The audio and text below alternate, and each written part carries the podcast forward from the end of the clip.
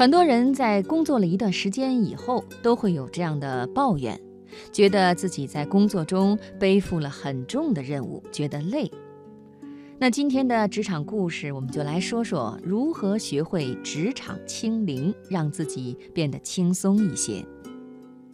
在一家公司苦干苦熬了多年，终于如愿以偿做到了主管的位置。还没来得及大展拳脚，有些作为，却赶上了公司人事大换血，在新一轮的竞争中又遭遇滑铁卢，正好身体不适，就借机辞职休整。休息了一段时间以后，我重新应聘到一家公司做文员。然而上班以后，我只是做一些与文案无关的杂活儿。更让我难以接受的是，那些我眼里的小字辈却对我指手画脚。哎，你帮我复印个资料，经理急着要呢。这个快递得发给客户，我实在是走不开。在以前的公司，这些活儿都是我指挥别人干的，现在却被人指挥得团团转。原来呢，大家都恭恭敬敬地叫我主管，现在同事都直呼我名字。还有，在这家公司的收入跟以前比也是差了一大截，如此种种让我产生了巨大的心理落差，连辞职的念头都有了。毕竟也明白工作不好找，频频跳槽无益的道理。深思熟虑以后，我决定调整心态，努力地在新公司做出成绩来。我首先把思想上的负能量都清零。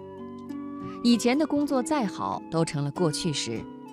总是把现在和过去放在一起比较，心里就容易失衡。要正确认识自己当前的状态。我只是刚进公司的新人，没业务能力，没工作资历。认清自己，不再产生不利于工作的负面情绪。还有，把以前的职场待遇都清零。不能为工作做什么贡献，就不能计较受到的待遇不好。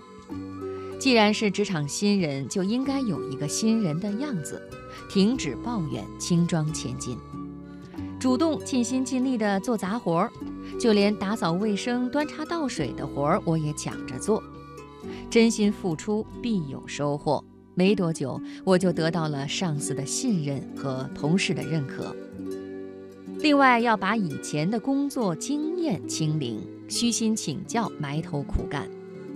上司终于交给我一个文案任务，动手去做，我才发现隔行如隔山。原来我做的是人事管理工作，尽管有些文字功底，写写公文材料还行，做文案我却不知从何处下手。我虚心向同事请教，认真搜索学习资料。把自己当成文案工作的小学生，从最简单的知识学起，没过多久，我就能够单独完成漂亮的文案任务了。用了一年多的时间，我在公司便由新人蜕变成得力干将了。我很庆幸当初自己没有跳槽，而是潜心摸索着清零，重新起步开始。